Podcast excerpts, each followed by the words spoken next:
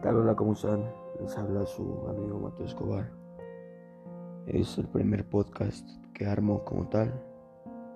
Pretendo armar este y muchísimos más para mi propia ayuda y para la ayuda de muchos. Si me llego a quebrar, es porque me duele lo que escribo. Si llego a llorar, si llego a gritar, es porque todo lo que escribo son los sentimientos que tengo.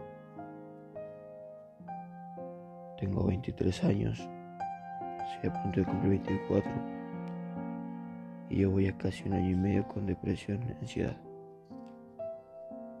Ha sido duro, claro, pero muy pronto tendrá que terminar.